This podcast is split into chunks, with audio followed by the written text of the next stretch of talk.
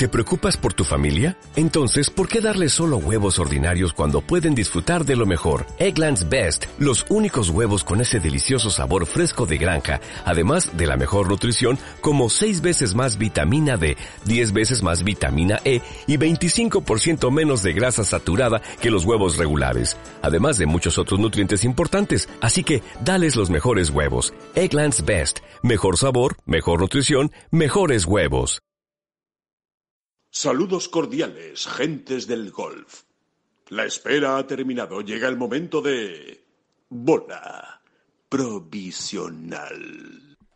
Varios nombres propios nos deja este fin de semana intenso, ¿eh? en el que ha habido realmente eh, mucho, muy buen golf, muy emocionante, en fin. Eh, cómo no, Will Zalatoris, ¿no? El primer nombre quizá encima de todos eh, y por encima de, todo por lo que ha hecho, por esa primera victoria. El nombre de Cameron Smith también, hay que comentar mucho de Cameron Smith y, de, esa, y de esa sanción. Eh, por supuesto, eh, también el nombre de Miguel Ángel Jiménez volvió a ganar en el PGA Tour Champions este domingo en Seattle y el nombre de Borja Virto y de todo lo que conlleva ese segundo puesto de Borja Virto y, las opciones que tuvo de, ganar.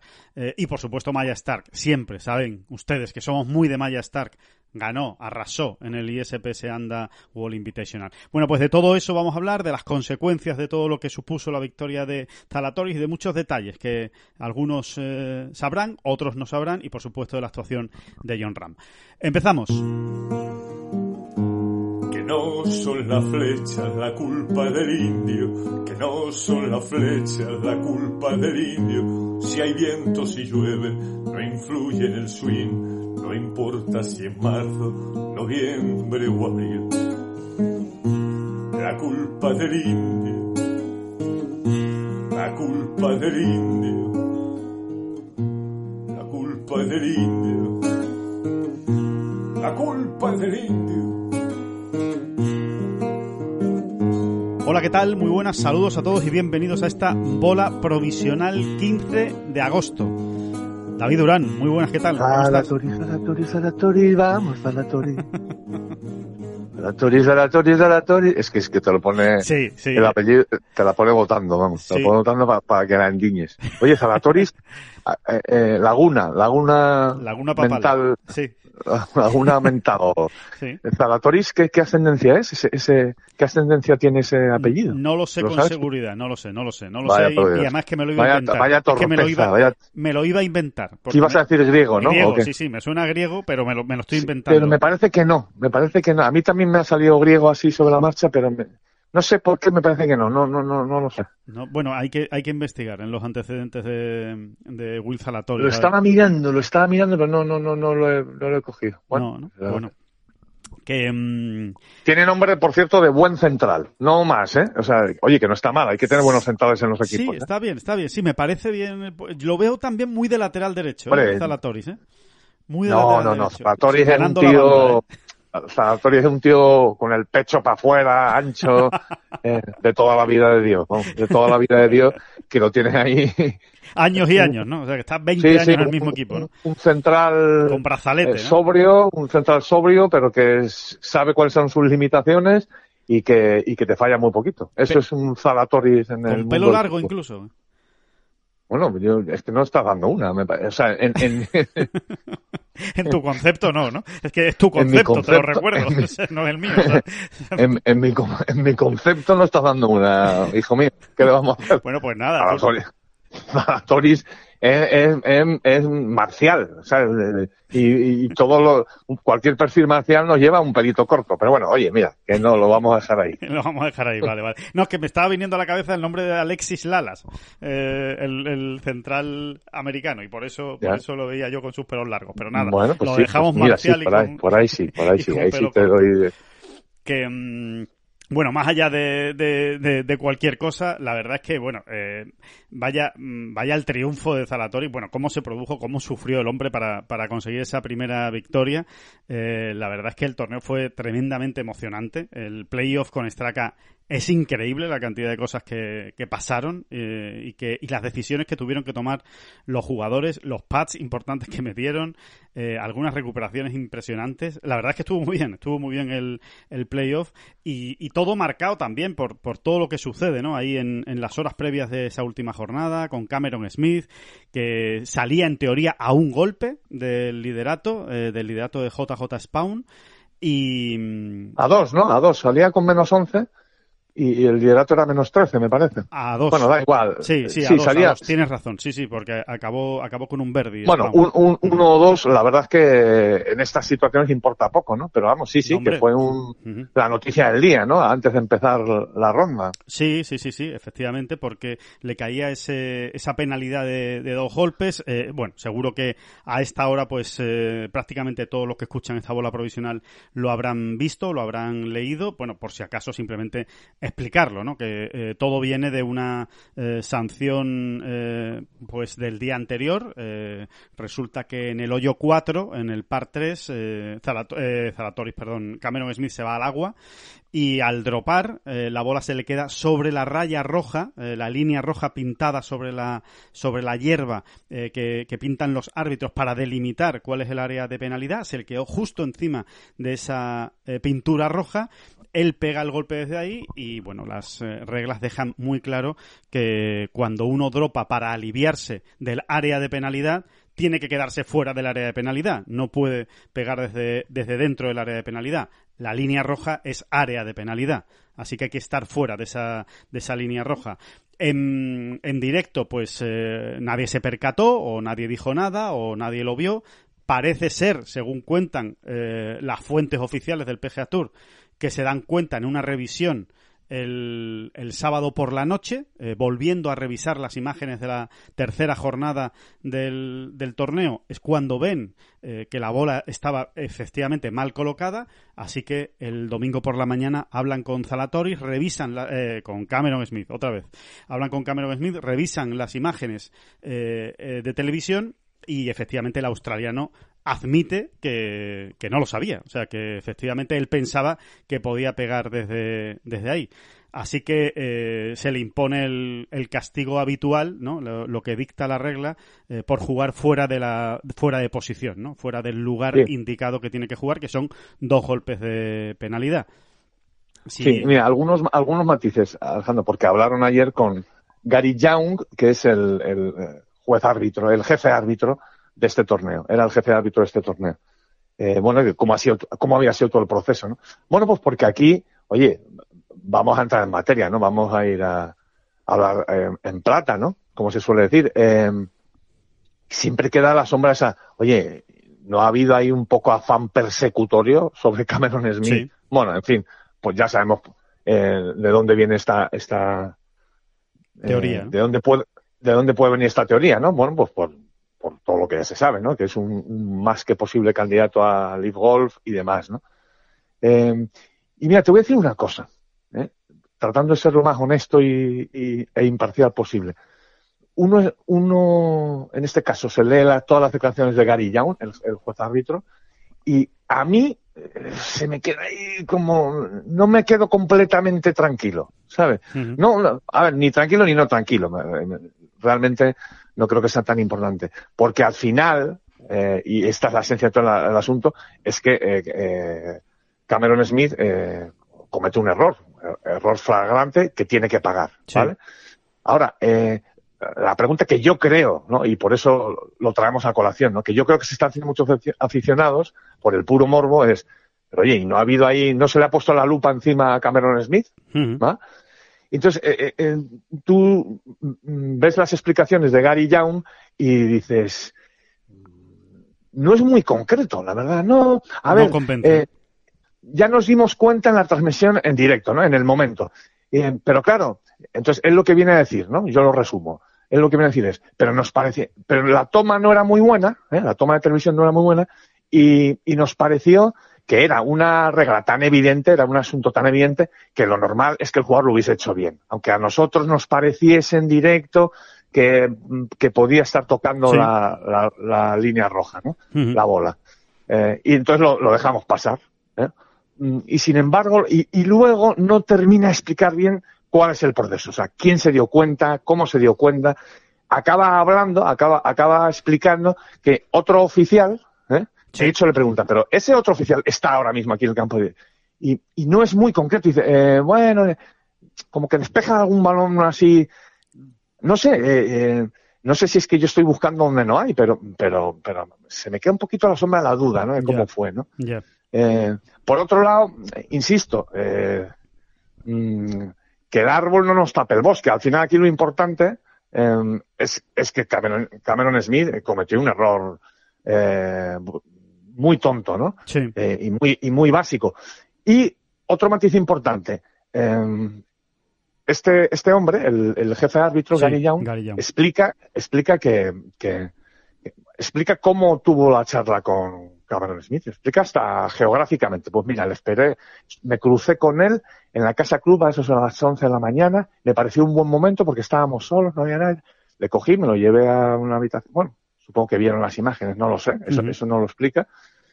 Y es el propio jugador, ¿eh? quien realmente al final se pone en la penalidad, porque, porque mm, lo que explica el, el- el jefe árbitro es, eh, nos seguía quedando una mínima duda porque las imágenes, no sé qué. Entonces había que hacerle la pregunta. Decidimos, Sí, en, el- en la reunión de comité que tienen por la mañana, decidimos que como mínimo había que preguntárselo a él. Y es él, ¿eh? es Cameron Smith quien dice, no, no, no, sin ninguna duda, eh, lo, lo recordaba perfectamente, vamos, Sí. sin ninguna duda, esa bola estaba encima de la, de la línea roja. Y ya no hubo duda, ¿no? Claro. Eh, bueno, ese es todo un poco todo el proceso. No sé cómo lo ves tú. Mm, insisto, no, no hay que perderse el- lo fundamental, ¿no? Bien. Y es que eh, la penalidad es más que merecida, ¿no? Claro. Ahora, todo el proceso, pues, ¿le miraron con lupa, no le miraron con lupa? Pues, no lo sé. Nunca lo verdad. sabremos, nunca lo sabremos, ¿no? Esa- Nunca esa- lo sabremos. Claro, esa realidad nunca la, la sabremos. A ver, la, la realidad es que, eh, o sea, yo me quedo con lo que tú has dicho, ¿no? Que al final lo más importante es que se hizo justicia sobre el resto de los jugadores, porque eh, Cameron Smith cometió una ilegalidad, ¿no? Según las reglas del golf y por lo tanto merecía ser castigado. Lo grave hubiera sido al revés.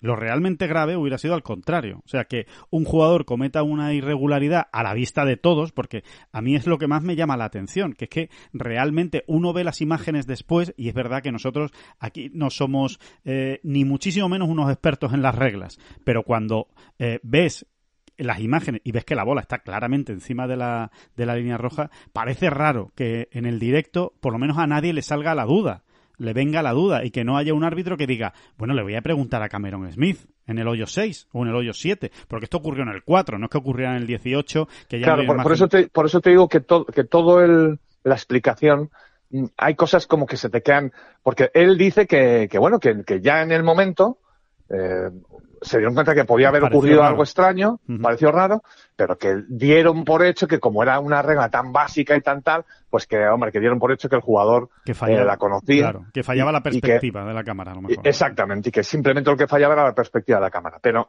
no me cuadra esa historia, porque No pierdes nada por preguntárselo, Exacto. como tú muy bien dices, dos hoyos después. O, eh, oye, mira, tenemos una duda más que razonable de que esa bola estaba tocando la línea. Es así, y ya está, ¿no? Si hubiese Sí. acabado el problema.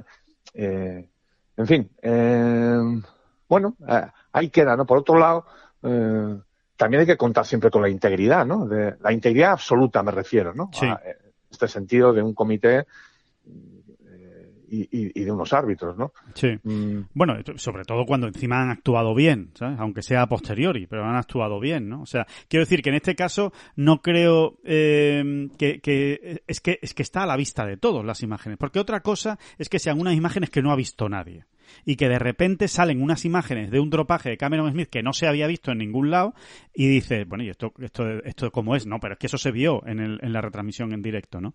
De hecho, lo- los comentaristas de los compañeros de, de Movistar Golf, tanto Carlos de Corral como Álvaro Beamonte, lo comentan. Y de hecho, Carlos de Corral se queda como un poco raro con el dropaje, ¿no? No, termina de ver claro lo que ha pasado. No dice nada, no, o sea, no, no termina de, de- de decir, oye, pues ahí está pasando algo raro. No, pero, pero sí le parece que eh, concretamente lo que comenta es, hay que ver lo cerca que está del agua, Cameron Smith, ¿no? Que, le pareció raro, ¿no? Lo cerca que estaba del agua después de haber hecho el dropaje, teniendo en cuenta que son dos palos, ¿no? Fuera del, fuera del agua, ¿no? Entonces, bueno, pues que eh, realmente lo raro es que siendo algo tan evidente no saliera a la luz antes. Eso es realmente lo raro, ¿no? Sí, y, exactamente. Y es que no podemos llegar más al fondo de la cuestión, pero, pero bueno, eh, yo creo que esta, esta, esta parte del, del relato, del relato sobre todo del, del juez árbitro, había que, que comentarla. Claro, sí, sí, muy importante, muy importante la, eh, eh, todo lo que dice el jefe de los árbitros del, del circuito americano. Y por cierto, oye, eh, chapó también por Cameron Smith, ¿no? O sea, que, que, que, ni, que ni proteste ni chiste, ¿no? O sea, diga, pues sí, sí, sí, o sea, es que no me sabía la regla, o sea, es que, es que, es que eh, le pegué porque pensaba que podía pegar por encima de la, de la, de la línea roja. O sea, chapó por su honestidad, horrible en su conocimiento de las reglas, ¿no? Eh, porque me, es absoluta y, y, tremendamente llamativo que, que, el número 2 del mundo, eh, vamos, como si es el número 77, es que me da igual, ¿eh? o el 340, eh, no sepa esa regla, ¿no? Una, una cosa tan básica, ¿no? Que, que, no lo sepamos los amateurs, pues ya está mal, pero se puede entender. Ahora, que, que no, que Cameron Smith no sepa que cuando te dropas del, del obstáculo tienes que estar fuera del obstáculo, eh, realmente, no sé, es llamativo. Es llamativo. Eh, entre otras cosas, porque como siempre se suele decir, los que más saben de esto, es decir, los árbitros, eh, ellos siempre lo dicen, pero si es que al final la, mayoría de las reglas o muchas veces están para ayudarte. Y en este caso probablemente hubiese sido también así, porque quizá hubiese podido eh, hasta colocarla, ¿no? Exacto. Cameron Smith, ¿no? Con esa bola fuera, dentro del obstáculo todavía, ¿no? Sí, sí. O dentro del, ¿sabes? entonces, mmm, si es que más que nada ya es por eso, ¿no? Porque es...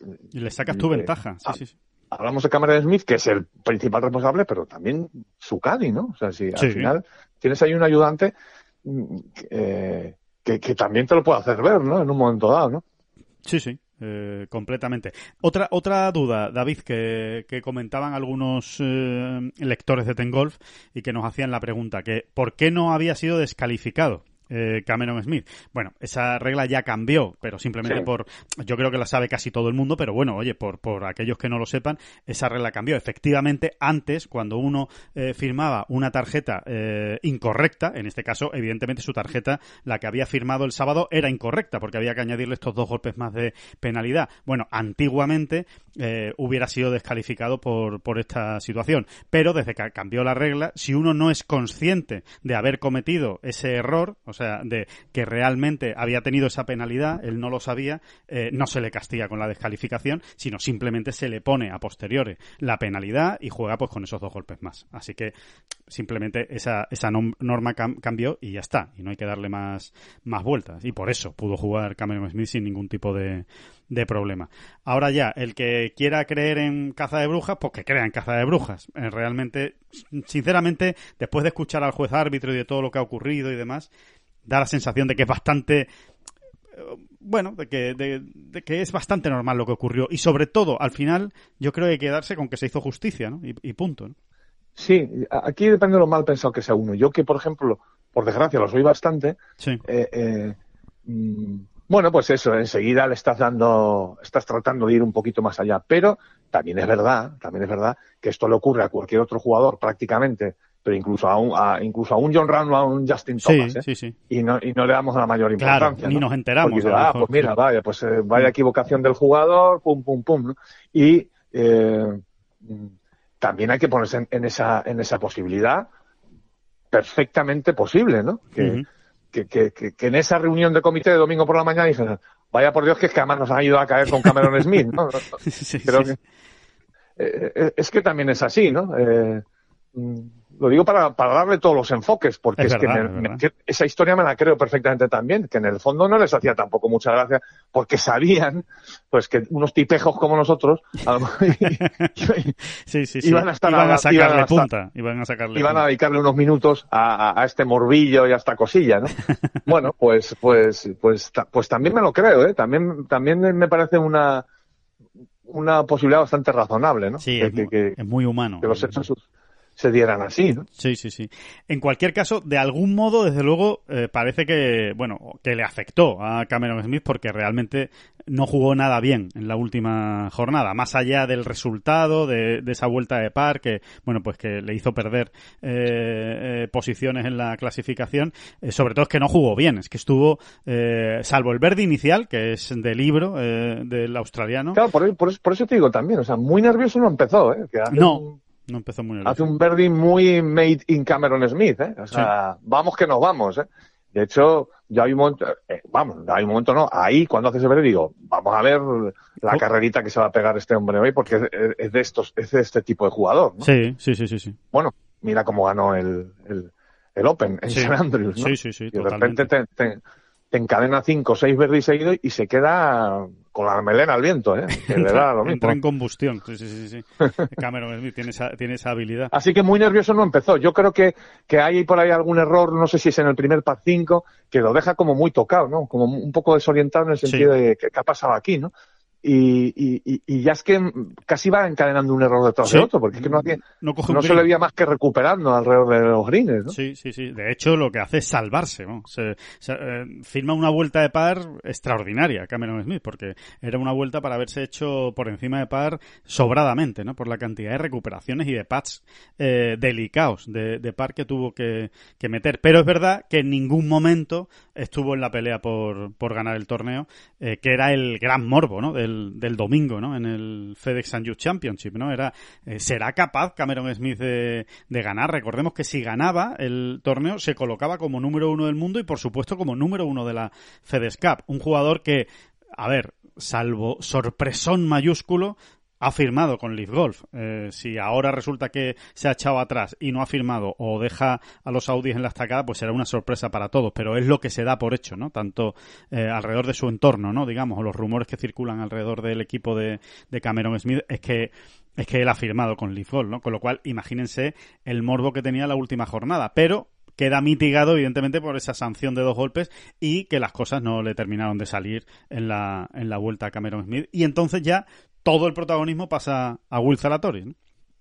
Sí, que, que, es, bueno, es la jugada maestra, eh, un poco en carambola, te quiero decir, que eso no, no hay manera de buscarlo, ¿no? Pero es la jugada maestra que le ha salido al PGA Tour, porque precisamente ha ido a ganar eh, eh, un jugador que se ha significado claramente en, en todo este, en, en, en, el cisma, ¿no? Del golf mundial, ¿no? Sí, sí, sí. Hay otros a los que ves que permanecen eh, en el PGA Tour en este caso, pero que tampoco le han dado mucho más, vamos, que, tampoco se han querido significar de una manera eh, clara y evidente, y no. Y Will Zalatoris eh, es de los que sí han, han, han, tenido la voluntad y la intención de decir cómo, por qué y, cuándo, ¿no? O sea, por qué me quedo y, y eh, una defensa, ¿no? Digamos, ha hecho una defensa eh, del muy directa. Sí, sí, sí, absolutamente. Yo diría que es del club de los Rory McIlroy, Justin Thomas y Billy Horschel. Eh, están, están esos tres y, Zalatoris, que son los que más se han significado eh, en este sentido. Sí, un club al que ya habría que ir añadiendo a Tony Finau también, ¿no? Sí. después de estas dos victorias consecutivas en, los en las últimas semanas, pues también digamos que eh, se ha decantado de una manera pública y abierta, ¿no? Sí. Eh, sí, sí, y, y pues ese, ese, ese, ese es el, el, club, ¿no? Sí, por lo menos de, lo, de los más eh, contundentes, ¿no? Eh, lo que no quiere decir que, que, que, haya otros muchos como, bueno, pues John Ram, Morikawa, que también se han significado a favor del PGA Tour, ¿no? Pero quizá no con la contundencia que sí lo han hecho estos, eh, estos jugadores. Bueno, y aparte que se sabe, se sabe, o sea, en Ten Golf lo hemos publicado y es una información que está ahí, que es que Zalatoris ha rechazado un ofertón de Leaf Golf. O sea, Leaf Golf le ha puesto muchísimo dinero encima de la mesa a Will Zalatoris para que se una a la Liga Saudí y Zalatoris ha dicho que no, que él quiere seguir en el PGA Tour porque su sueño es ganar torneos del PGA Tour por la historia de los torneos del PGA Tour y ganar grandes, ¿no? Eh, eso es lo que lo que él quiere hacer y además lo ha vuelto a repetir después de la después de su triunfo, ¿no? En el en este torneo, ¿no? Ha, dejado muy claro que sí, que es muy feliz, que está muy satisfecho, que se ha quitado un peso encima tremendo, pero que esto no ha hecho más que empezar, ¿no? Que, que hay que seguir, que el, que le quedan muchas cosas por hacer, muchos asuntos pendientes concretamente, ¿no? es la frase que ha utilizado. Y, y, qué es lo que habrá aprendido esta semana, ¿no? Más que aprendido, o sea, cómo, cómo ya le van a venir las cosas, ¿no? Porque esto sucede tantas veces. Yo creo que Will Zalatoris, ayer también volvimos a ver por qué, hasta el día de hoy, que nadie lo entendíamos realmente, ¿no? eh, no había ganado en el PGA Tour, pero es que había estado hasta en, un puñado ya de grandes sí. eh, importantes luchando por el triunfo. Bueno, pues porque le faltaba ese don de la oportunidad, ese instinto asesino en el momento oportuno, llámalo como quieras, pero eso lo tienen los grandes campeones y él no lo tenía. No. Y ayer volvimos a ayer volvió a demostrarlo. Ayer hay un momento en el que da la sensación de que al fin Will Zalatoris eh, va a ganar, va a ganar tranquilamente, que es que Mm, que podía no sé, yo un, eh, un, momento en el que pensé, esto se lo lleva Zalatoris por cinco golpes, sí. ¿no? Y va a respirar tranquilo Parecía, y, sí. se va, y, y, se va, y se va a dar el gusto de, de terminar eh, sereno, ¿no? Y, y, y, haciendo las cuentas y, y, le van a salir las cuentas muy bien, sí. ¿no? En cada momento. Y no fue así, no fue así porque, porque, porque bueno, pues porque le faltaba algo. Vamos a ver si, si, claro. si, si eso que le faltaba ya lo tiene, ¿no? De, de momento, a ver, la mejor medicina es ganar, evidentemente, Sí. y eso ya lo ha hecho, ¿no? Sí, desde hecho. luego es un paso adelante, ¿no? Es un paso adelante. Por lo menos se ha quitado el, el- el no ganar. Y después, para mí es muy importante el, el pad que mete en el hoyo 72. El pad de par que mete para acabar con menos 15, con Straka en el RAF de la derecha y, y con menos 15 también. O sea, eh, si no llega Sí. a meter ese pad, eh, pues que tenía unos 3 metros exactamente, ¿no? 10 pies es lo que le daban en el, en el shot tracker del, del PGA Tour.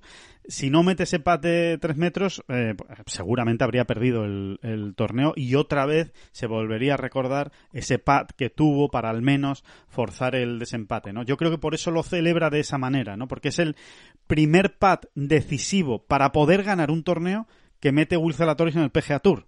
Y, y necesitaba quitarse todo lo, todo lo demás, ¿no? Que recordemos que es un jugador que ha quedado segundo en el Masters, segundo en el PGA Championship y segundo en el US Open.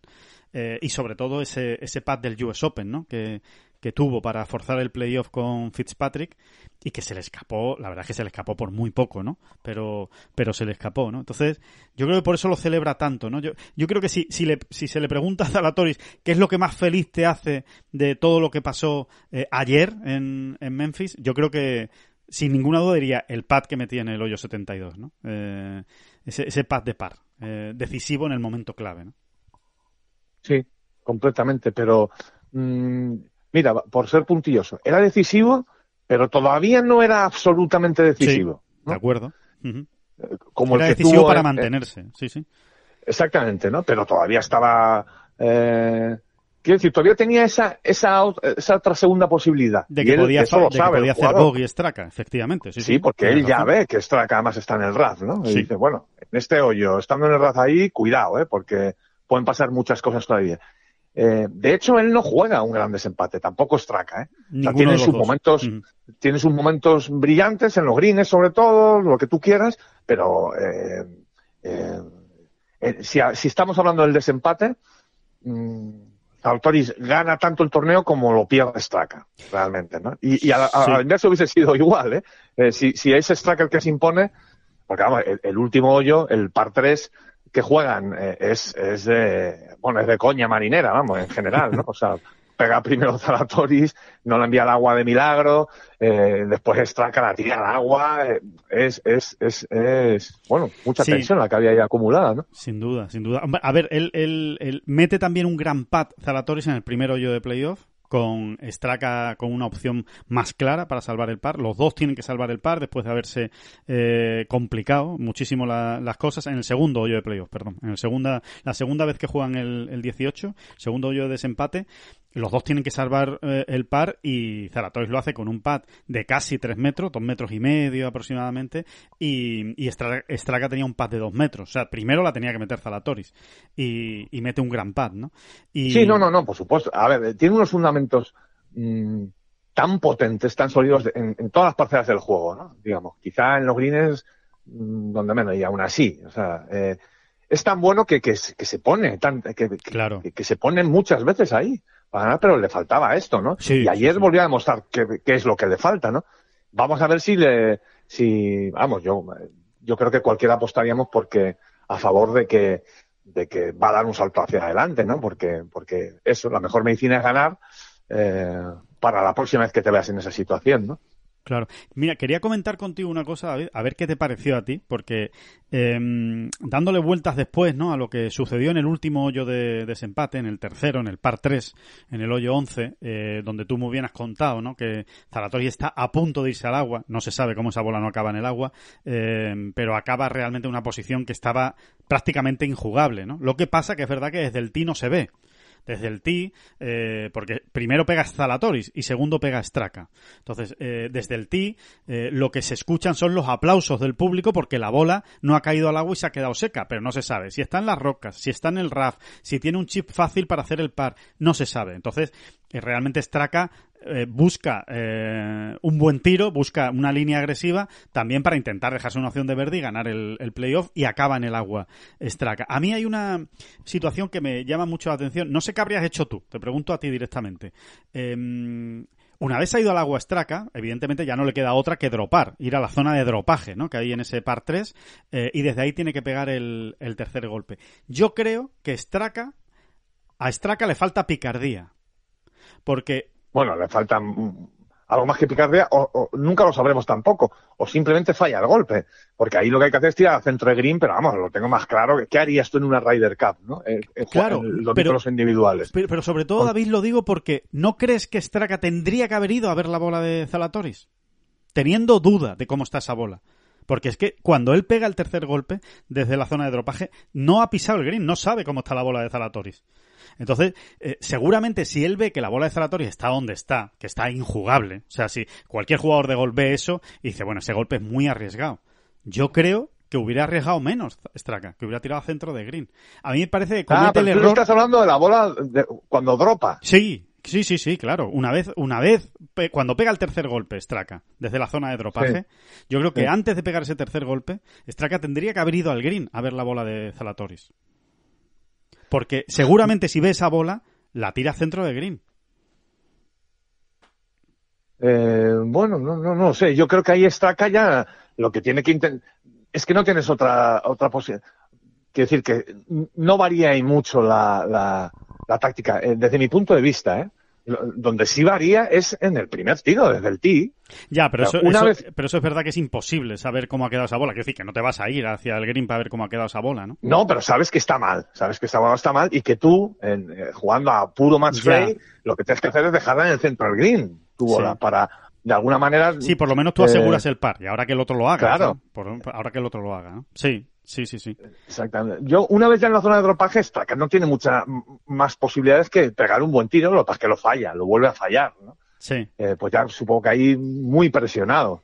Claro. ahí ya lo, que tienes que buscar es el 4 como sea, ¿no? O dejarte una opción razonable de hacer el 4. De hacer el 4. Sí, sí, sí. Totalmente, totalmente. Sí, no sé si, no sé si es más agresivo de la cuenta, Straka, en ese, en ese golpe, ¿sabes? Al, al, al irse al bunker largo. Pero bueno, tienes razón. O sea, al fin y al cabo. Bueno, se va al bunker largo, pero es que falla hasta la línea de tiros.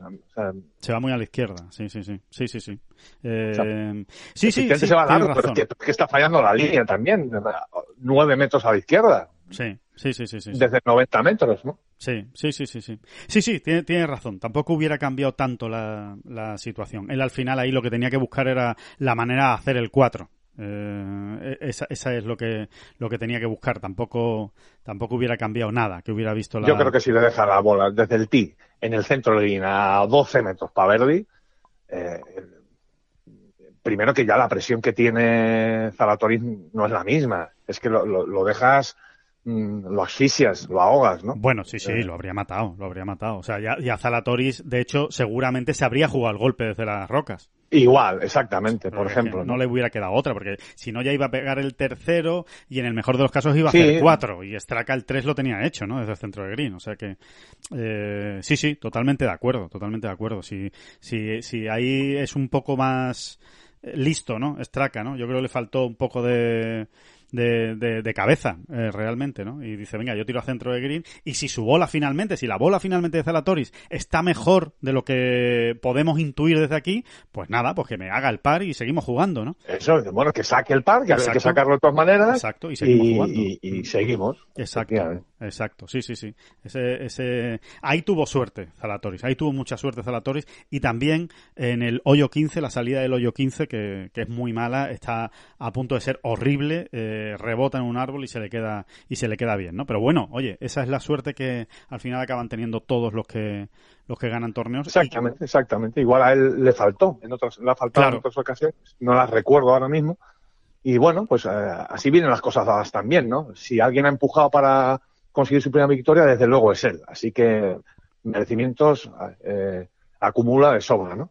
Y ahora, pues eso, lo bonito que tiene todo esto es eso, ver qué nuevo jugador, entre comillas, nos vamos a encontrar. ¿no? O sea, si, si, si de verdad esto le, lo va a transformar en un jugador todavía más completo, ¿no? Eh, todavía más peligroso, o, o, ya veremos qué, ¿no? O si, o si realmente el hecho de ganar por primera vez nos lo va a desinflar un poquito, que también ocurre. También ocurre, también ocurre es ¿eh? verdad, es verdad, también ocurre. No da la sensación, por sus declaraciones. No da esa sensación, sí. no da esa sensación. Sí. Parece un tipo, en ese sentido... Con hambre de gloria. Uh -huh. Sí, sí, sí, con las ideas claras, ¿no? Eh, no, no da la sensación de que este de que este tipo vaya a relajarse. De hecho, mucho. para lo joven que es, cumple 26 años mañana. Mañana cumple 26 años Zalatoris. Bueno, pues eh, para lo joven que es y el poco tiempo que lleva, al fin y al cabo este es su segundo año ¿eh? en el PGA Tour y el primero con la tarjeta completa eh, del, del, circuito americano. Eh, el, el eh, para lo poco tiempo que lleva, tenía ya ansiedad por conseguir una, una, victoria. Ya se le notaba, ¿no? Evidentemente por la circunstancia, porque había estado muy cerca, porque es muy bueno, porque se había dado muchas opciones, pero, pero, pero llama la atención, ¿no? La, las, las ganas que tenía, ¿no? De, de, quitarse por lo menos esto ya de encima, ¿no? Mira, mira, la primera ya está conseguida. Y ahora vamos a ver lo que, lo que viene después, ¿no? Y lo que es capaz de conseguir. Desde luego, a ver, no, no hay que ser ningún lumbreras, ¿no? Ahora mismo yo diría que es el gran favorito para ganar los playoffs de la FedEx, para ganar la FedEx Cup ya veremos, ¿no? Porque pueden pasar muchas cosas en el segundo playoff y en la final, pero, pero desde luego por, por cómo está jugando y habiéndose quitado ya este lastre, ¿no? De la primera victoria, Vamos a ver ahora lo que, lo, cómo reacciona ¿no? a, a, todo esto. Es el principal favorito, no cabe duda, porque es el número uno de la Cup ahora mismo. Y bueno, y por lo que está demostrando, ¿no? no se hace difícil ver ahora a un Falatoris estrellándose, por claro. ejemplo, esta semana, ¿no? En el segundo playoff. Pero a mí me gustaría, mmm, con enorme alivio y, y alegría, eh, poder incluir ya, por fin, en la lista de candidatos mmm, candidatos, vamos, candidatos sí, sí. claros al triunfo final en la Cup a John Ram. ¿no? Directamente, eh, lo, lo, metes ahí, ¿no? Como candidato. Sí, sí, sí. Lo meto ya en ese saco porque, bueno, eh, es la gracia de los playoffs también, ¿no? Reparten muchos sí. puntos, eh, hay vuelcos, y si John, por ejemplo, gana el segundo playoff, pues, pues es que se va a meter ahí absolutamente, ¿no?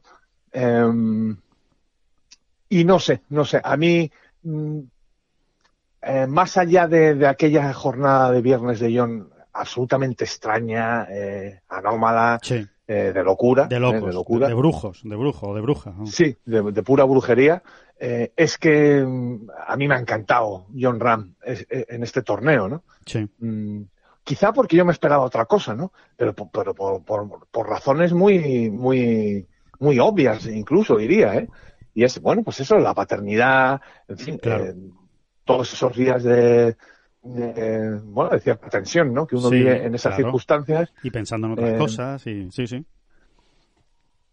Y, y luego con, con, todo lo que traía John de este año 2022, donde realmente todo lo que podía salir mal salía un poquito peor y todo lo que podía salir muy bien no salía tan bien. Ese, claro. ese estaba siendo el año de John Ram, ¿no?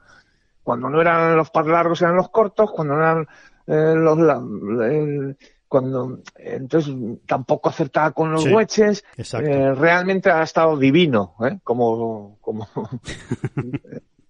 ha estado divino desde el tip todo el año sí. bueno lleva mucho tiempo uh -huh. eh, pero pero cuando no era una cosa era la otra no correcto eh, también también creo que hay una cosa hay una cuestión importantísima que la hemos ido destacando pues prácticamente después de cada jornada porque porque así había que hacerlo y es esa esa parcela de las recuperaciones alrededor de Green no creo que John ha dado un salto. Eh, creo, mmm, habría que mirarlo. Probablemente en ese aspecto ha sido su mejor torneo de, del año. Seguramente. Eh, mm. Habría que mirarlo. No lo he mirado, eh, pero realmente con los números. ¿no? 14, 14 de 16, ¿no? Te he leído, ¿no? 14 de 16. Mm. Pues mmm, tú me dirás, ¿no? Mm. Probablemente sea su mejor torneo del año y en mucho tiempo.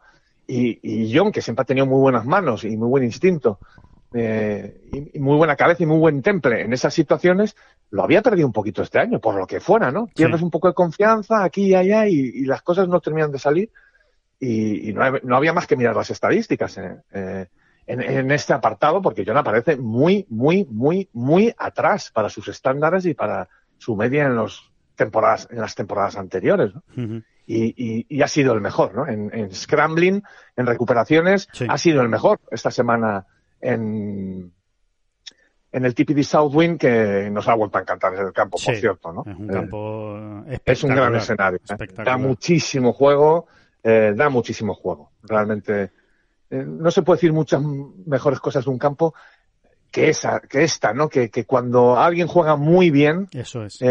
es capaz, ¿no? De hacer resultado. El campo te da esa, te abre esa puerta, ¿no? Pero hay que hacerlo muy bien, ¿no? Al final ocurre muchas veces porque ahí se juegan grandísimos campos, ¿no? En, en los dos grandes circuitos del mundo. Pero, pero bueno, hay que señalarlo siempre, ¿no? Eso al final es un gran campo también, ¿no? Mira, hay un, hay un gran ejemplo que es el de JJ Spawn, que salía como líder el, el domingo. El primer día hizo 62 golpes y ayer el último 78. Es decir, eh, yo creo que refleja perfectamente lo que estás diciendo, ¿no? Del TPC Southwind, ¿no? Cuando uno está inspirado, tiene el día, le salen las cosas, le puede hacer resultado, tanto como 62 golpes, que es un tarjetón, y como uno venga cruzado y tenga un mal día y las cosas no le salgan y empiezan los nervios, que es lo que le pasó a Spawn ayer, 78, ¿no? 16 golpes de diferencia entre una vuelta y otra, ¿no? Exactamente, porque es un campo donde necesitas ir muy centrado, ¿no? Con paciencia, Sí. eh, jugando muy bien desde el tee, pero no es un campo al que tú puedas lanzarte mm, eh, como loco a comértelo, ¿no? Porque te, te va a estar esperando, ¿no? Posiciones de bandera, por, por las posiciones de bandera que tiene, por ese RAF. Eh, es un campo que da la sensación de que los jugadores se lo pueden comer realmente, ¿no? Porque no es un campo larguísimo, Sí. en fin, pero que luego es, Tiene mucha tiene agua. muchos tiros tiene mucha agua, tiene muchos tiros técnicos, en fin, yo creo que, que- que es un compendio, eh, bueno, muy completito, ¿no? Muy sí, completito. Sí, sí, y el, ocho- y el hoyo 18 concretamente es una maravilla, ¿no? El hoyo 18 que además, pues ayer lo pudimos ver mucho, ¿no? Evidentemente, porque aparte del hoyo 72, pues se jugó ahí los dos primeros hoyos de playoff y, y es un hoyazo, ¿no? Porque es muy difícil ca- coger la calle, ni siquiera cogiendo la calle después tienes un tiro fácil con la bandera escondida ahí a la izquierda, ¿no? Eh, cerca del agua, eh, había que arriesgar, en fin. Eh, la verdad es que muy bien el TPC Southwind, un, un año más y, y, y- un gran espectáculo el que, el que ha brindado. Sí. Entonces, em, Bueno, y, Alejandro, volviendo, Volviendo a John, John, sí, volviendo a John. eh, eh, volviendo a John, es la primera vez, quitando aquellos dos primeros meses de 2022, Sí. donde John estuvo realmente enorme, defendió, eh, defendió muy bien su, su número uno mundial hasta y el bueno, Farmers, ¿no? que- Podríamos decir, ¿no, David? Hasta el Farmers, ¿no? Quizá, ¿no? Hasta él, perdón. Hasta el Farmers, ¿no? Podríamos decir, o hasta el Masters, incluso, bueno, hasta el Farmers. Sí, ¿no? bueno, en el Farmers lo hace muy bien. Por eso, ¿eh? por eso Eh, digo, digo, como el Farmers es el último, digamos. El, el- el- el- Sí, a partir, a partir de ahí empieza, empieza a perder un poquito el hilo aquí y allá, ¿no? Sí. Efectivamente, el farm. Quitando esos dos meses, yo creo que es la primera vez donde, no sé, por lo menos en mi caso, no veo, le- doy como máximo favorito al triunfo la semana que viene, ¿no? directamente. Por ¿no? Sí, sí, sí, habrá con, con- con otros muchos, No, obviamente, claro, ¿no? Porque claro, habrá claro. Sí, sí. grandes Pero- jugadores, ¿no? Pero es la primera vez que sí le veo realmente en disposición, ¿no? Por cómo han ido yendo las cosas. Porque va, porque de nuevo van, van a tener greens en Bermuda, eh, en, en- en el campo de esta semana, el Wilmington, en donde se juega el BMW, un campo que se estrena en el PGA Tour. Eh, ha acabado con mucha confianza John. Sí, Digamos que le ha cogido un poco el punto. Luego, cada green en cada campo es distinto, ¿no? claro, Pero- las velocidades y tal, vamos a ver, ¿no?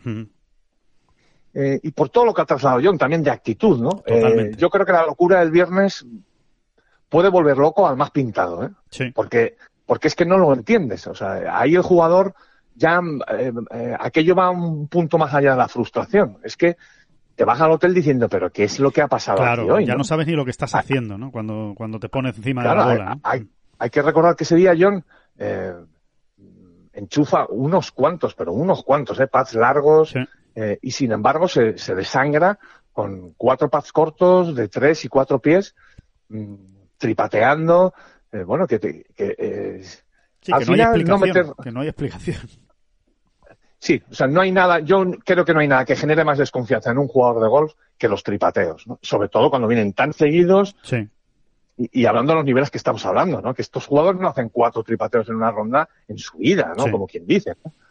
Eh, y, y, y, y, y, y qué bien eh, lo gestiona, ¿no? Durante el fin de semana, ¿no? Parece como que era que hubiese dado lo mismo, ¿no? Sí. Y a mí eh, todas todas estas todos estos pequeños o grandes detalles me dan mucha confianza pensando en John para la próxima semana. ¿Qué quieres que te diga, no? Sí, Igual sí. nos equivocamos de parte a parte, pero me da la sensación de que no, ¿eh? De que John va a estar luchando por el triunfo Claro. hasta el último momento la semana que viene. Ya veremos, ¿no? También es un campo nuevo, a ver cómo lo digiere y cómo lo digieren todos. Claro, porque por ponerle matices, ¿no? Para el que esté ahora mismo escuchando y diga, bueno, es que John, John es lo suficientemente bueno como para poder ganar cualquier semana. Pero hay una diferencia entre John puede ganar cualquier semana, que eso es verdad, John Ram puede ganar cualquier semana, por muy mal que esté jugando, si las cosas Sí, pero le este, pero este año, pero este año no teníamos esa sensación, hay que reconocerlo. Eh, ese es O no matiz que siempre iba a la hacer. Ese es el matiz que Ah, iba a hacer. perdona, perdona, no, no, perdona, claro, perdona. precisamente no. Ese es el matiz que todos sabemos que John puede ganar cualquier semana. Cualquier semana, igual que ganó en México. No estaba en su mejor momento, pero llegó a México, eh, estuvo bien de tía Green, le salieron las cosas y ganó el torneo, ¿no? También es verdad que no era el mejor field del año, ni tenía todos los eh, el top ten mundial a su alrededor, ¿no? Pero ganó el torneo, ¿no? Pero una cosa es John puede ganar porque tiene todo para ganar cualquier semana y otra cosa es decir, cuidado que John esta semana es favorito para ganar. Y es verdad que esa sensación de John es favorito para ganar, como tú bien dices, David, hace muce tiempo que no se tiene con John. Hace Sí, mucho y luego ya, eh, y luego también es una sensación muy subjetiva, ¿no? Claro. Pero bueno, eh, también pero uno va apoyada conociendo en a los datos. jugadores, ¿no? También uno va conociendo a los jugua- a los jugadores. Es como cuando a Rory le vas viendo venir. Dice, uy, Rory, Exacto. está para ganar. A este tío está para ganar. Y aparte son, son casos que vienen muy que vienen muy al, al ejemplo, ¿no? Porque Rory es otro de esos jugadores que siempre que le ves eh, apuntado en un torneo dices, pues es favorito, claro, es Rory McIlroy, ¿no? Como un poco como John, ¿no? Sí. Pero, pero luego, efectivamente, eh, una cosa es esa, porque eh, por ser vos quien sois, ¿no? Como se suele decir. exacto, exacto. Y otra cosa es que además venga el tío fino, ¿no? Y a John, no sé, creo que hay muchas circunstancias, muchos detalles que, que nos invitan a ser muy, muy optimistas, sinceramente, Sí. para esta semana. Creo que esta semana hay que estar muy pendientes de John Ram y, y- y que nos pueda dar una gran alegría. una ¿no? gran alegría, sí. Eh, hay, una, hay una cosa importante. De momento, Alejandro, antes de que se me pase, perdona. Sí, 18 torneos de playoff de la FedEx Cup ha jugado John Ram en su carrera. el rey de los playoffs. Y, y con, y con este quinto Sí. puesto de ayer, pues suma 13 top 10 en 18 torneos. Qué barbaridad. Qué barbaridad. 13 en 18. Es impresionante. El muchacho se enchufa en, en- en la hora de la verdad. Parece, parece. Parece, da esa sensación, ¿verdad? Sí, sí. El otro día también leía, eh, creo que el compañero Justin Ray eh, lo decía, el, el compañero de las estadísticas norteamericano, eh, que bueno, que colabora con mil eh, instituciones, la USGA, el PGA Tour, en fin, que, mm, que la mejor media de golpes desde que John Ram llegó al circuito americano, desde que tiene la tarjeta del PGA Tour en los playoffs, es de él. La tiene, la tiene John Ram, ¿no? Es el, el que mejor media de golpes tiene en los playoffs de la FedEx, así que. Bueno, y, y- y realmente si estamos hablando de Will Zalatoris como pocos o nadie se merecían Sí. un triunfo ya en el PGA Tour, per- perdón, en el PGA Tour como él, pues, pues hay que empezar a ir pensando en esto sobre John Ram y los playoffs de la FedEx, ¿no? Pocos se merecen ya ganar al fin el- la, FedEx Cup como John Ram, claro. ¿no? Ha- Ujú. ha, ha estado ahí percutiendo de mejor o no tan mejor modo, Sí. pero año tras año, ¿no? Eh, lo ha tenido muy cerca eh, y, y, bueno, no es, no es precisamente el año en el que llega mejor colocado, ¿no? Pero vamos No, a ver, vamos a a ver qué pasa en este segundo playoff porque lo, cambia dices, todo, ¿eh? lo le da la vuelta. todo. Es que una victoria eh, te mete ahí, ¿no? Un- Una victoria en el... es verdad que hay que ganar, ¿eh? Es verdad que hay que ganar para darle la vuelta completa, digamos, ¿no? Para, para poder llegar a lo mejor en el top 5, ¿no? El top 3 de, de, de la FedEx Cup a la final. Hay que ganar, pero eh, ya lo hemos visto. Bueno, es que el gran ejemplo, eh, y, y- perdona porque sea tan reiterativo con el, con el amigo Spawn, pero es que es verdad. O sea, es que Spawn, de haber ganado ayer, eh, se colocaba primero en la FedEx Cup. Eh, hace 78 golpes, acaba el 40 y ahora mismo es el 30. O sea, ahora mismo tiene que todavía pelear muchísimo el segundo playoff para meterse en la, en la final, ¿no? Para que vean cómo, cómo puede cambiar absolutamente la situación de un jugador en función de lo que de lo que ocurra en el, en el playoff, ¿no? Así que... eh, Y lo que ocurra casi en cada golpe, ¿no? Que le pregunten al bueno de Lee Hodges que, bueno, el tipo llega a esta cita en, el puesto 99 de la FedEx, tenía que jugar bien para meterse en el segundo premio, pero lo hace. Juega muy bien, acaba ayer decimotercero eh, y pasa del puesto 99 al 72. Pero es que Lee Hodges falla un par eh, de metro y medio para salvar el par en el 18 que le hubiese dado, ¿no? Su entrada. Exacto, en el top 70. Y, en el top 70, ¿no? Pero acaba, hace bogey, fallando un par de metro y medio, ¿no? Fíjate, toda una temporada concentrada en un par de metro y medio, ¿no? Como quien dice. Y, y, lo falla, ¿no? Lo falla y se acaba, acaba finalmente en el puesto 72 y, y no consigue remontar todo lo que tenía que remontar. ¿no? Bueno, pues de este tipo de historias están, eh, con este tipo de historias se, se, cosen año tras año los playoffs de, de la FedEx Cup y, y y bueno, los, los más torpes como yo le vamos cogiendo el gustito, ¿no? Sí, sí, sí, están bien, están bien, sí, sí, sí, la verdad es que eh, están bien y están, están bien pensados. Así que, bueno, vamos a ver qué ocurre esta semana y ojalá esa vibración que, que siente David Durán sea, se haga realidad, ¿no? Con, con John Ram, ¿no?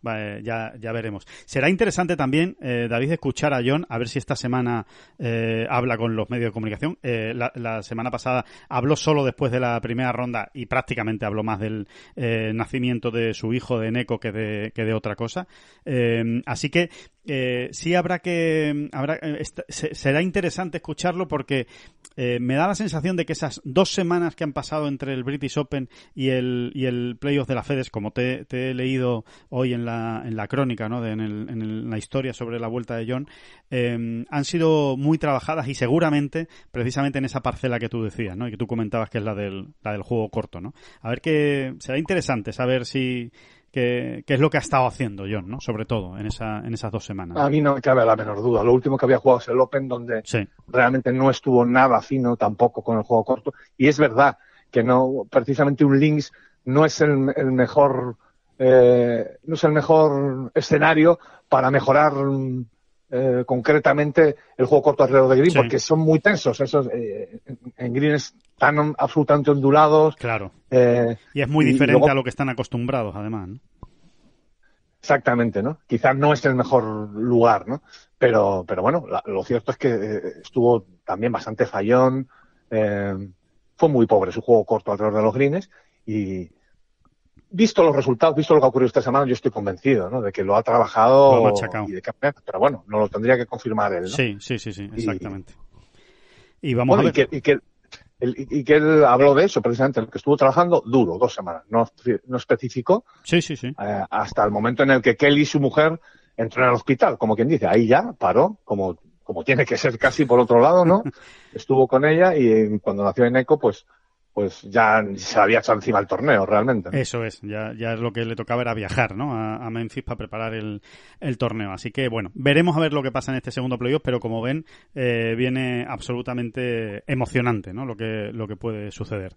Em, el otro torneo de la semana, en el circuito europeo, eh, compartido también con el Ladies European Tour, con el LPGA, ese ISPS anda World eh, Invitational, eh, bueno, pues también nos ha dejado una, una, gran noticia, ¿no? Que es la de Borja Virto, el jugador navarro, ha acabado en la segunda posición, es su mejor eh, resultado de siempre en el circuito europeo, hasta ahora su mejor resultado era un noveno en el Volvo China Open en 2016, es un paso adelante y además eh, sobre todo por cómo, por cómo se comportó en la ronda final, ¿no? Eh, era la primera vez que salía un domingo con opciones de ganar en el circuito europeo y aguantó hasta el final, ¿no? De, hecho, está casi más cerca de lo que puede parecer por ese bogey final en el 18 que lo afea todo un poco, pero realmente era un hoyo de Verdi el, el 18 y, viene de dejarse además un pad de Verdi pues bastante razonable para meterlo en el 17 que le hubiera metido mucha presión a Ferguson, se hubiera puesto un golpe, en fin, yo me quedo fundamentalmente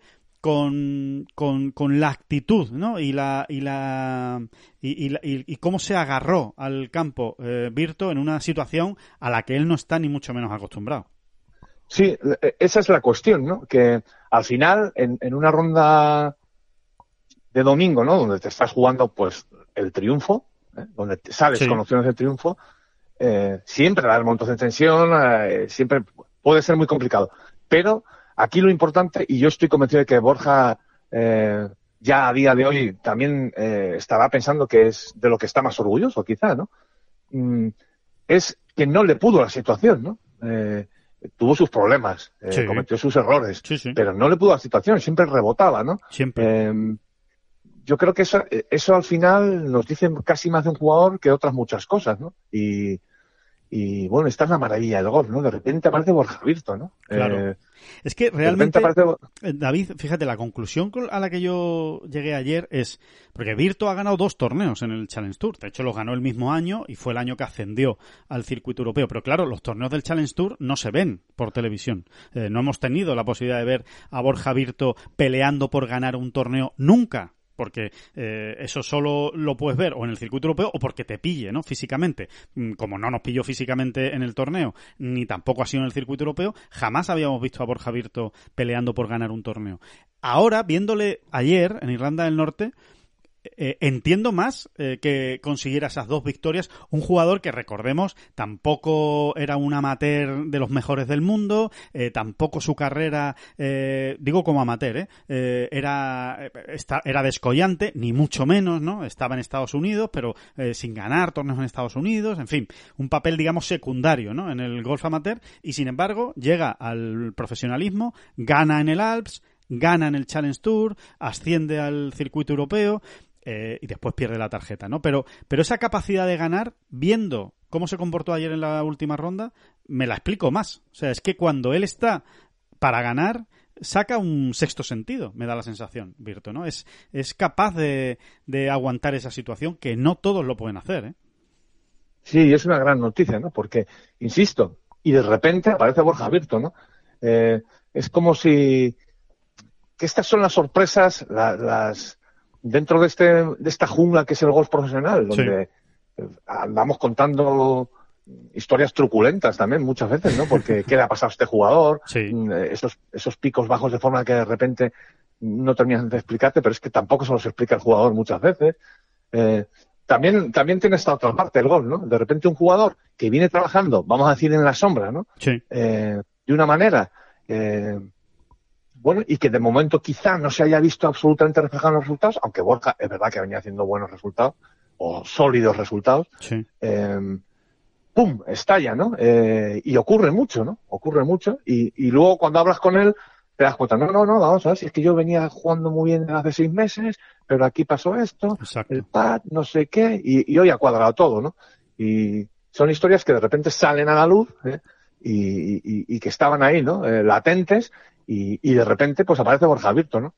También es un poco la historia de su vida, como bien acabas de resumir, ¿no? Eh, Borja Virto siempre ha sido muy... y de repente aparece Borja Virto. Sí, sí, sí, sí, es verdad. cierto, cierto, totalmente. Así fue en el challenge, ¿no? Era un jugador con el que nadie contaba, ¿no? En ese momento, porque por, por eso, por, to- pues digamos por toda la trayectoria anterior, ¿no? Es un jugador que no te esperas y de repente dice, bueno, pues si ha ganado dos veces Virto, ha conseguido la tarjeta del challenge, además ha conseguido un número alto, gran temporada. Bueno, pues vamos a ver, ¿no? Vamos a ver lo que estaba haciendo ya una muy buena temporada en el Challenge Tour este año, Sí, Eh, una temporada sí. sólida, una temporada sólida con muchos resultados buenos, no había conseguido ganar ni, ni, ni, ni siquiera realmente estar el domingo con opciones de ganar, ¿no? Hasta los últimos hoyos como sí lo estuvo ayer, pero sí estaba muy bien eh, colocado y encima, oye, eh, es la buena la buena noticia o la mejor noticia es que lo ha hecho en el mejor en uno de los mejores torneos posibles, porque hay que recordar que este torneo contaba también para el Challenge Tour, eh, David, que es que es, eh, es un premio doble, ¿no? Claro, claro, es un pelotazo porque se nos ha puesto Borja en el puesto 18 del ranking del Eso Challenge, a Auto Mallorca. Eh, claro, se- ha sido premio doble. Y ahora además tiene abiertas las dos vías. ¿no? Porque también sido mucho en el European Tour. Y, y bueno, eh, no va a ser sencillo, pero Sí. él puede ahora mismo, tiene la posibilidad de diseñarse un calendario muy interesante, ¿no? De aquí al final. Pues por ejemplo, nosotros hablábamos ayer. Pues quizá se la juegue un poco, se juegue un poco la vía del European Tour en los torneos en España. No sé, se me ocurre, ¿eh? Sí, sí, sí, sí. parece una, parece, parece una estrategia bastante razonable, ¿no?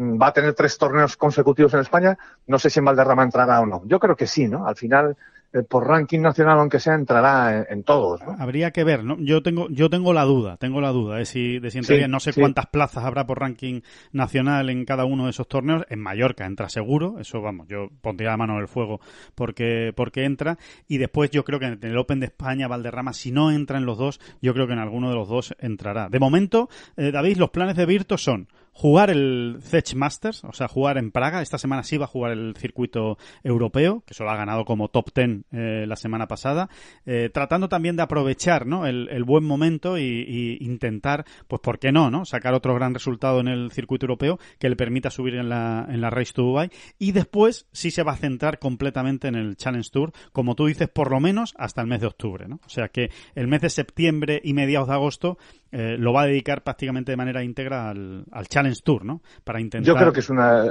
yo creo que es una idea muy acertada. No perder ahora al norte y, y bueno, y, seguir el camino que se había marcado, que era el del Challenge Tour, donde lo está haciendo bien y donde encima ahora está muy bien colocado y, puede defender una de esas 20 plazas de privilegio, ¿no? Que dan la tarjeta. Eh, Exacto. y luego vamos a ver cómo llegas, ¿no? A octubre, vamos a ver cómo llegas a esos torneos en España. Y en España no va a tener problema en jugar, estoy convencido. Si no es por ranking nacional, que, lo, que estará muy alto, con el ruido que ha venido haciendo, una invitación. el ruido del bueno, eh, pues alguna invitación le, tendrá que caer, ¿no? Eh, y, hombre, y es, un, es una, es un, bueno, pues es, es, una estrategia en ese sentido muy cómoda, ¿no? Me la juego en España, eh, eso, ¿no? A, sobre todo si, si llega muy bien colocado en el challenge, ¿no? Claro. Exacto. Si tiene, por ejemplo, un Borja Virto sereno y tranquilo que lo pueda hacer muy bien, ¿no? En esos dos torneos en España. Sí, sí, eh, completamente.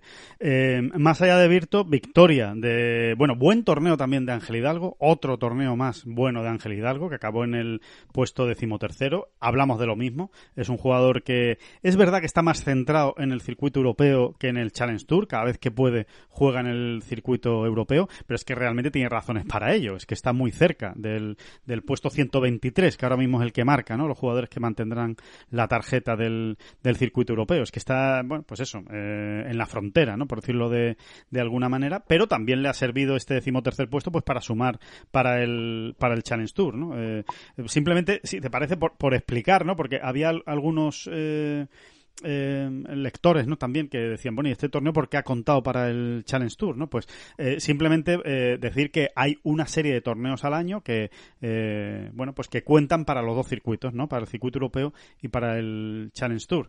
Y, según nos contaba el propio Ángel Hidalgo, eso se establece a principio de año y en este caso, pues eran el Porsche European Open, el Dutch Open y los cuatro torneos británicos que se han celebrado ahora, el de Inglaterra, el de Hillside, el de Escocia de Fairmont St Andrews, el de Gales y ahora el de Irlanda del Norte, ¿no? Ese contaba para los dos eh, rankings. ¿Cómo cuenta para el ranking del Challenge Tour? Es muy sencillo. Eh, eh, se hace una equivalencia, es decir, el puesto que tú ocupas en el, en el torneo del circuito europeo es el puesto que habrías, es, el, es el puesto en el que se supone que hubieras quedado en el Challenge Tour. Te dan los los puntos que se hubieran eh, o, que se han eh, que se han dado, ¿no? que se han otorgado a ese puesto en el torneo del Challenge Tour de esa semana. Por ejemplo, Virtu ha quedado segundo empatado en el circuito europeo, pues le han dado los puntos del Challenge de esta semana eh, si hubiera quedado segundo y empatado. no sé si me he explicado fatal, pero pero esa es la, la teoría.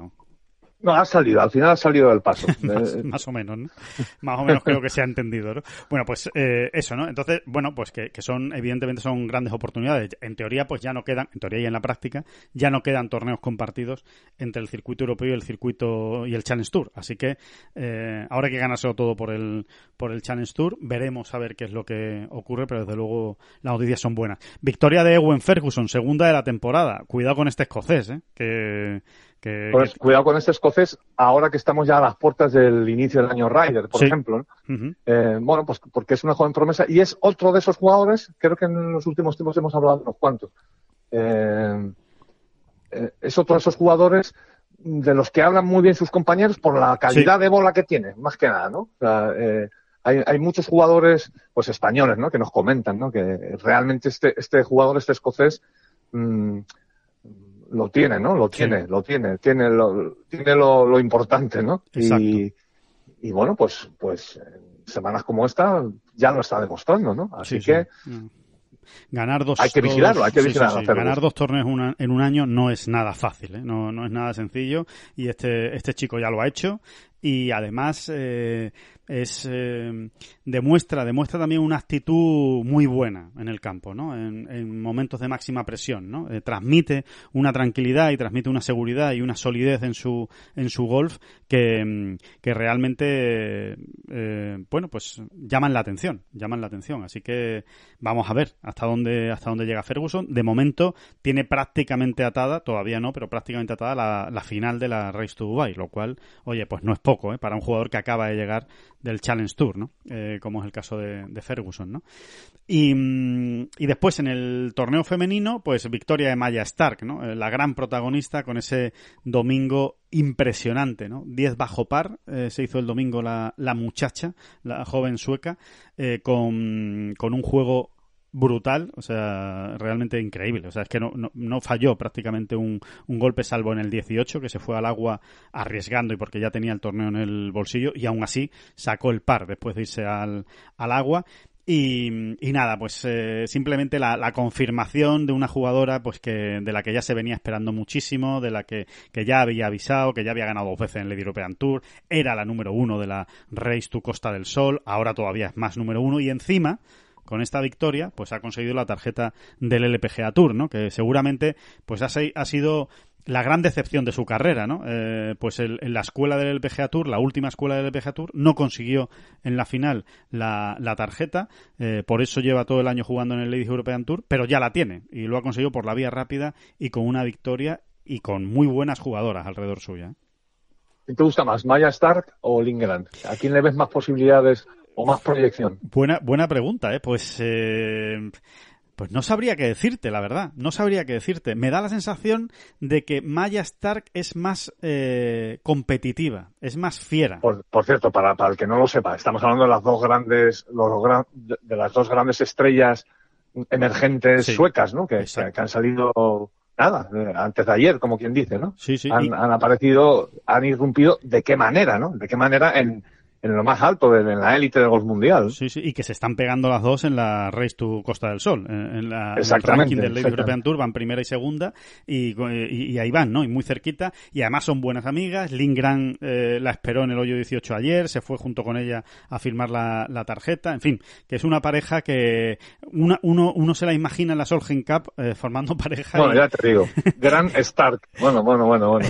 Cuidado con quien se ponga por delante porque, porque desde luego eh, me me da la sensación de que, de que Stark es más, eh, tiene más temperamento, lo cual es bueno en determinadas eh, situaciones y también puede ser malo, ¿no? Y me parece que Grant es una jugadora más, más tranquila, ¿no? Eh, más...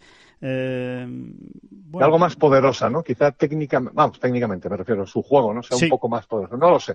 Pero sí, a mí, a mí me, me impresionó más todavía Lingrand, precisamente también qué curioso, en el otro torneo híbrido hombres-mujeres, ¿no? Sí, sí, es curioso, efectivamente. Es curioso, en el Scandinavian Mixed, sí, sí. Que le ganó a Stenson. Exactamente. Exactamente le ganó Lindgren, ¿no? Y, y, bueno, vamos a, vamos a ver qué pasa, pero desde luego eh, la mejor noticia es para el golf europeo y para la Solheim Cup, ¿no? Porque, porque aquí están, ¿no? Son dos jugadoras que a ver quién las quita del equipo a día de hoy, ¿no? Eh, va a ser va a ser va a ser curioso, ¿no? A mí, fíjate, salvando las distancias, porque evidentemente veremos hasta dónde llega una y hasta dónde llega otra, da la sensación de que Maya Stark tiene más poderío, pero me, me recuerda un poco a Caroline Hedwall, a la, a la golfista sueca, ¿no? En, el, en ese, en ese eh, por esa por esa por, por, esa mirada que tiene no en el campo por por ese por lo por lo volcánica que es también en el, en el campo no como como Headwall ahora bien creo creo, ¿eh? al menos esa es mi sensación a día de hoy, que tiene más proyección, tiene, es más prometedora Maya Stark de lo que ha sido Caroline Headwall. También es verdad que Headwall ya sabemos lo que ha sido. Si hubiéramos hablado de Headwall hace eh, 16 años, cuando estaba saliendo, ¿no? cuando era una rookie y se comía el mundo y hacía una Solheim espectacular, pues también le veíamos más futuro, pero es verdad que no. Yo me quedo más con Lingrand, ¿eh? A mí me parece que Lingrand tiene más proyección que Maya Stark. Ajá. Eh, pero bueno, estos son, ya ves tú. no, está bien, son, son juegos que está bien para hablarlo dentro de 10 años en este mismo podcast.